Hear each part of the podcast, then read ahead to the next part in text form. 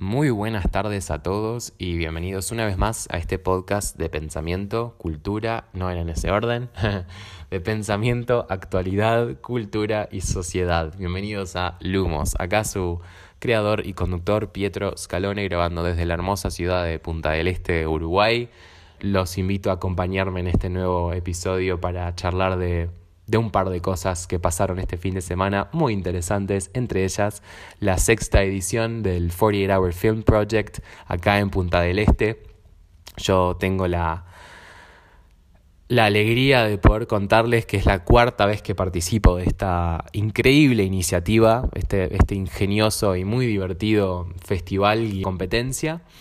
Y ahora voy a pasar a contarles un poco de qué trata y de cómo ha sido mi experiencia tanto este fin de como las veces anteriores.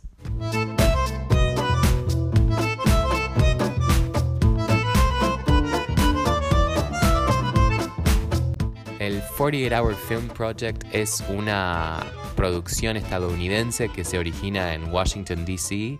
No tengo exactamente la fecha en la que surge, pero lo que sí es importante es que una vez que se realiza en Washington, luego comienza a replicarse en otros estados del país americano, para luego replicarse a nivel global en, en varios continentes del mundo, se, se comienza a hacer esta producción increíble que consiste de lo siguiente. Más que un festival, es una competencia, pero en realidad es ambas, y ahora voy a explicar por qué. Es una competencia para realizadores audiovisuales que quieren eh, tomar el desafío de guionar, filmar y editar un cortometraje en 48 horas. De ahí, por supuesto, el nombre. Y este año se hizo la sexta edición acá en Punta del Este. del 14 de octubre al 16 de octubre, ayer domingo, se, terminó la competencia. Y bueno, lo interesante de esto es que también se considera un festival porque mm, los cortos participantes en cada ciudad donde esto se realiza luego son proyectados, eh, ganen o no ganen, son todos proyectados en alguna pantalla grande para el público en general. Así que cada ciudad donde esto se realiza le da la oportunidad a tanto jóvenes amateurs como a profesionales de poder de alguna forma eh, mostrar su trabajo y que la comunidad se entere de los talentos y de las eh, producciones que, que se gestan en, en la ciudad y así como en otros, en el caso de Uruguay, en otros departamentos. Me consta que al 48 Hour Film Project acá en Punta del Este siempre se suman equipos de Montevideo también, por ejemplo, y quizá algún otro departamento que ahora no estoy recordando. Así que por eso también se considera festival. Además de los cortos, siempre hay un ganador como máximo y ese ganador viaja al Film Filmapalooza, a que se proyecte su cortometraje también en representación de, eh, dependiendo del país, si es de la ciudad o del país. Por ejemplo, en Uruguay, como esto solo se hace Punta del Este, el corto que viaja es el representante del país, porque es la única producción de, de Uruguay de este festival. Pero, por ejemplo, en Estados Unidos hay un, hay un 48 Hour Film Project en Miami, hay otro en Washington y así.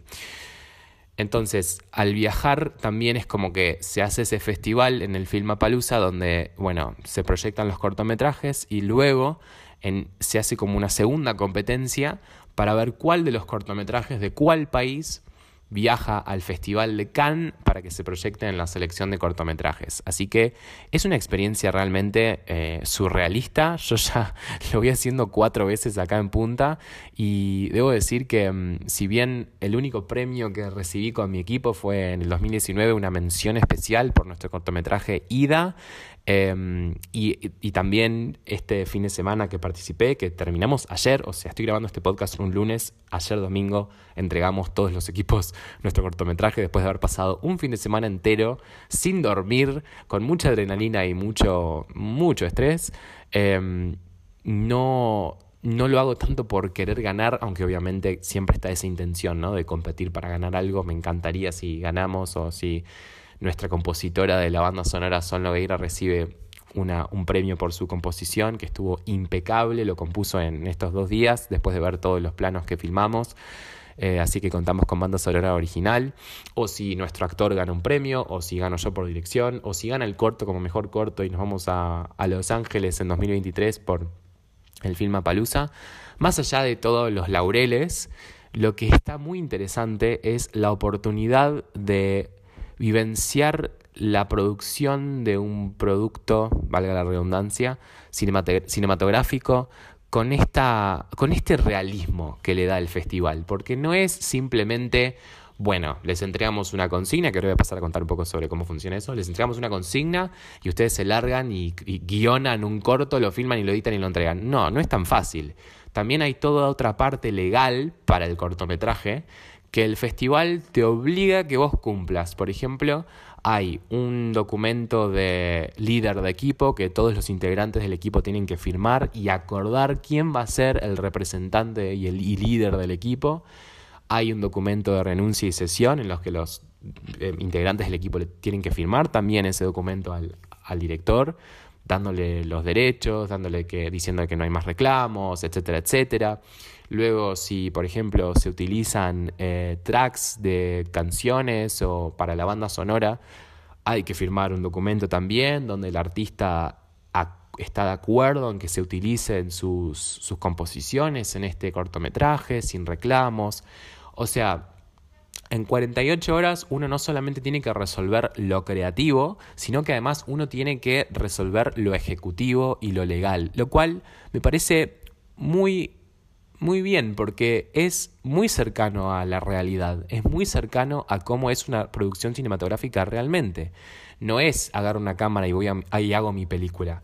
No, hay que pedir permisos de locaciones, hay que tener eh, muchos tipos de certificados y permisos eh, al día, hay que tener el consentimiento de los artistas, o sea, es toda una experiencia que se realiza en este festival que a, a los futuros realizadores cinematográficos nos da una, un pantallazo de lo que es hacer una película, si bien es un corto, eh, nada, por eso reivindico un poco esta increíble experiencia que se hace ya desde el 2016 en esta ciudad, en Punta del Este. Y, y bueno, nada, mencionar que es un placer participar, la organización como siempre impecable, la asistencia también a los equipos que competimos fue espectacular este fin de semana. Durante todo el rodaje y durante la edición se, había armado un grupo en WhatsApp para poder apoyarnos desde la producción del festival y siempre respondieron todas nuestras preguntas y nos asesoraron muy claramente y hubo mucho apoyo. Así que aprovecho la instancia para agradecer. Es increíble lo que se logra. Eh, una vez al año este festival, lo que mueve, lo que genera, lo que, lo que trae es alucinante. Y me, alegro muchísimo por mi ciudad, por mi comunidad eh, realizadora también de, audiovisual, así como por mí, porque en esta instancia hice dirección, en años anteriores había hecho dirección, pero eh, nunca solo, siempre había co-dirigido, y este fin de semana me tocó dirigir solo, así que fue todo una experiencia que ya les, les, les voy a estar contando en breves acá en, en Lumos.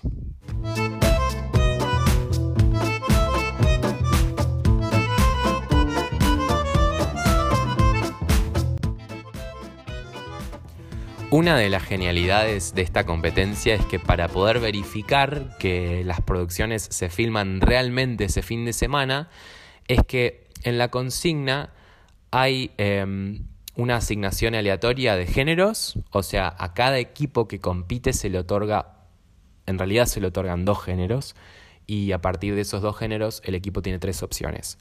O hace el género A, o hace el género B, o hace el género A y B fusionados. Esa es la parte principal de la consigna. Cada equipo participante tiene géneros distintos para su cortometraje. La parte segunda importante de la consigna es que, y esta es la que unifica a todos los eh, equipos, es que hay tres cosas que tienen que estar presentes en la producción y esto es justamente lo que permite al, jurado y a la producción eh, verificar y comprobar también que, se realizó en el fin de semana y además se premia eh, el uso de estos tres elementos que tienen que estar sí o sí, que se asignan al inicio de la competencia en el corto. Este año, por ejemplo, estos tres elementos fueron, número uno, el nombre de un personaje y el oficio era Mario o María López, paseador o paseadora de perros. Entonces, a partir de esto, todos los equipos sabíamos que en nuestro cortometraje tenía que sí o sí aparecer un personaje de este nombre y este oficio, Mario o María López, paseador de perros. Eh, número dos de, los eventos otorgados fue eh, una pelota. Tenía que haber en algún momento del cortometraje una pelota, pero tampoco es, la idea no es que vos simplemente hagas un paneo con la cámara y muestres en algún momento allá escondida una pelota. En realidad está bueno eh, poder darle un significado al elemento que se tiene que se tiene que usar o se tiene que mostrar en el cortometraje. En nuestro caso elegimos usarlo un poco como tótem para el personaje principal de nuestro corto. Eh, siempre que he participado en años, anteriores hemos intentado con los diversos equipos con los que me he presentado eh, justamente eso, de, darle también una relevancia al elemento que tiene que estar en el corto. Y después, número tres, es una línea de diálogo que sí o sí uno de los personajes en algún momento la tiene que decir. Y este año la línea de diálogo fue... Eh, fue la mejor experiencia de mi vida. Así que, bueno, en esta consigna que nos unifica a todos, cuando vamos a ver todos los cortos proyectados, este año la proyección se realiza en el MACA. Eh, luego, en el, al final, de en la descripción del episodio voy a dejar todos los, los datos, así todos pueden decidir si asistir o no. Yo, la verdad, más allá de que yo haya participado, eh, invito a, a, todos en la comunidad a que se acerquen y que, más allá de si no son muy fans o fanáticos del cine, de que vayan y vean lo que se hizo porque son equipos locales de un rango etario increíble, o sea, hay equipos donde literalmente había menores de edad, como alguna vez yo también fui menor de edad participando en este corto, incluso para participar mi madre tuvo que firmar los documentos como tutora eh, mía, em, para incluso legalmente poder ser parte. Y, mm, y, bueno, y también, obvio, hay equipos donde, bueno, hay adultos, profesionales, pero lo interesante es sabiendo la consigna, ver cómo cada uno de los equipos resuelve el género que se le asigna y, estos elementos que tienen que estar en la competencia. Va más allá de la adrenalina también del hacerlo todo rápido en 48 horas, que por supuesto las 48 horas pasan volando y hay mucha adrenalina. Eh, simplemente eso, una invitación a que, a que se acerquen a verlo y si no pueden ir a la a la premiere, a la proyección, que, que bueno, que los, los pueden encontrar en YouTube, incluso hay un canal de YouTube para esta producción acá en Punta del Este, donde pueden, pueden ver los cortos incluso que se han hecho en años anteriores. Así que nada, un aviso parroquial, como decimos en, en la Uni Católica.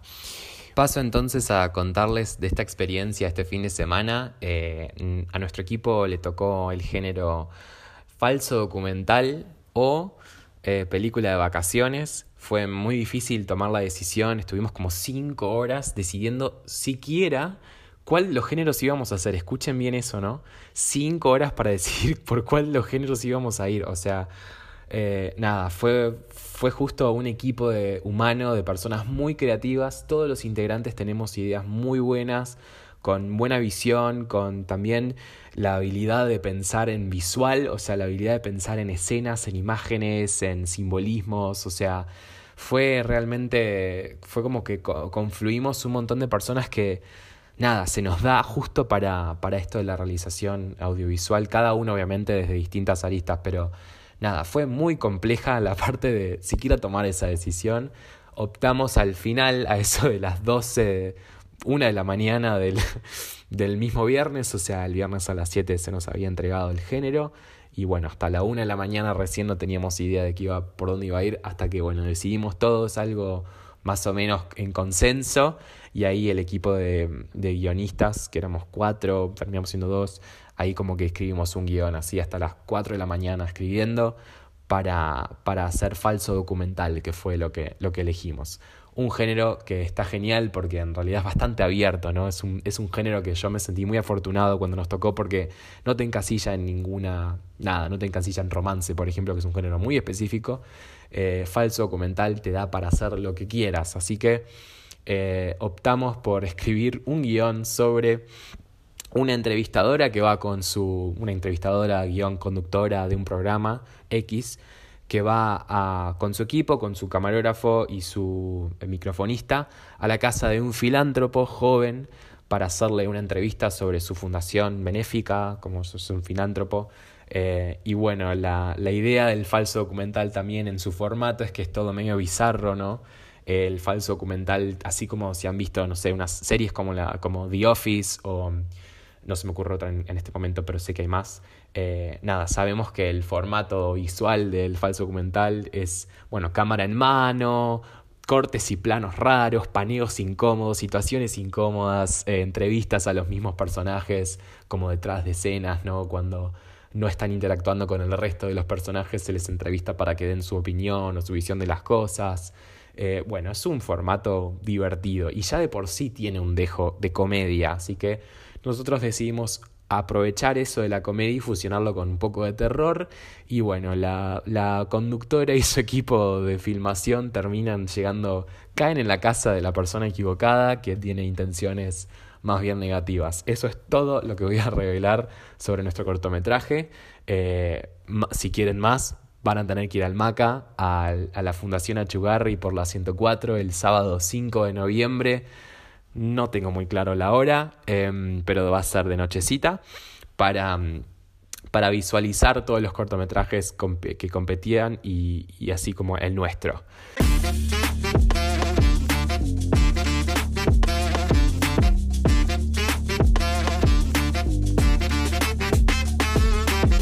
Y antes de culminar el episodio, como mencioné al principio, esta, este año tuve la, hermosa fortuna de contar con la participación de mi amiga Sol Nogueira, que es una guitarrista, compositora, productora de música y además profesora de solfeo y de guitarra, que construyó hace un par de años un estudio de grabación en su casa, un home studio precioso, donde ella trabaja principalmente desde ahí y bueno, este, este fin de semana conté, contamos con la participación de ella como compositora de la banda sonora original de nuestro cortometraje, lo cual para mí es muy especial porque más allá de la creación visual, también lo audio es muy importante y haber contado con una persona profesional y muy creativa que es Sol Nogueira, que haya podido, eh, a partir de lo que hicimos y lo que filmamos, componer eh, la música que terminó eh, siendo utilizada en, varias de las escenas, eh,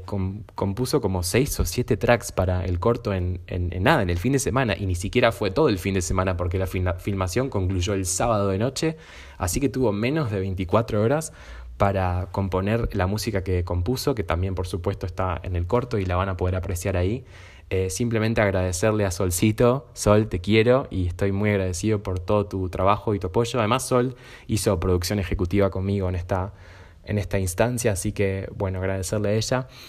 Y por supuesto agradecerle a todos los integrantes del, del equipo Five Dollar Milkshake, que fue como titulamos el equipo este año, Five Dollar Milkshake, eh, en alusión a la icónica escena de Pulp Fiction de Tarantino cuando Em, Vincent Vega y Mia Wallace están en el restaurante y ella se pide un milkshake de 5 dólares y él la mira y le dice, ¿te acabas de pedir un milkshake por 5 dólares? ¿Qué tiene? ¿Whisky adentro? bueno, un poco en, en honor a, uno de mis directores de cine favoritos, eh, Quentin Tarantino. Em, le pusimos así al, al, equipo. En años anteriores, cuando participé con mi hermano de la vida y hermano de cine también, James Snyder, que ahora no está más acá en Punta del Este, se fue de vuelta para Los Ángeles, en California, de donde él es originalmente. Participamos también en este festival y le habíamos puesto a nuestro equipo Big Kahuna Burger, también como la hamburguesa, la hamburguesería de donde se alimentan los personajes en Pulp Fiction. Siempre las referencias a Tarantino van a estar presentes, así que nada, un comentario eh, divertido. Los integrantes del equipo son Octavio Francolino, actuando como Edward Westwood, Gracias Octavio por todos los aportes que hiciste tanto para la historia como para tu personaje que estuvo muy bien encarnado. Eh, a Rita Navarrini que actúa como Felices Susan. Rita, tu actuación es impresionante. No puedo pensar en otra persona que pudiera haber hecho lo que hiciste este fin de. Y, nada, gracias por, por, todos los aportes a los actores. Quiero también agradecerles no solo porque actuaron, porque sino que esto fue un trabajo en equipo y la idea fue algo colectivo y todos participamos de alguna forma y todos tiramos ideas y, y así que nada, los actores no solo les agradezco como actores, sino además como miembros del equipo que idearon y crearon el cortometraje. Sigo con los restantes dos actores, eh, Lucía Núñez, que actúa como Amelia la sonidista en el corto, literalmente su personaje en la historia es de sonidista, pero además Lu estaba haciendo sonido para el corto, así que eh, un poco esa participación dual, la quiero felicitar porque además de actuar como la sonidista en la historia, el audio que tomaba el micrófono que ella sostenía es el audio que se utiliza en el corto, así que esa participación dual ahí está, está cómica, pero gracias Lu. Y obviamente ya como Caputo, que encarna a justamente Mario López, el paseador de perros. Pero además allá como le quiero agradecer por su participación como guionista. Eh, yo simplemente hice como asistencia en la escritura del guion, la idea fue principalmente desarrollada por él, así que él es el, el, como el ideador final del guion, si bien como ya dije fue todo un proceso creativo de todos colectivo, ya como estuvo en un Zoom conmigo hasta las 4 de la mañana craneando las cosas, estando muy atento al desarrollo y a, las, a, la, a la consistencia en la historia. Así que otro, otro miembro vital y esencial del equipo, como lo fueron todos. Pero bueno, la historia justamente era lo que más era importante para mí, darle foco, porque una vez que tenés la historia bien clara y todos sabemos a dónde queremos llegar, la filmación es, bueno, ir y ejecutarla. Pero por supuesto nada es tan fácil como suena. Después, agradecerle de corazón también a Mailen Pereira que hizo, no solo hizo asistencia de dirección, o sea que me estuvo asistiendo desde el inicio de todo hasta el final, sino que además hizo dirección de fotografía y estuvo a cargo de los planos. Así como además hizo otras tareas en la filmación, o sea, fue múltiple, múltiple funcionalismo, lo cual no es nada fácil y estuvo muy atenta en toda la filmación. Gracias, Mailu, por todo lo que aportaste y creo que me está faltando Agus, eso, Agustina Lima, que es una estudiante de primer año de comunicación en Montevideo, que vino de Montevideo para Punta del Este el sábado para filmar con nosotros y ella hizo cámara. Así que gracias Agus también por venir desde Montevideo para formar parte del equipo.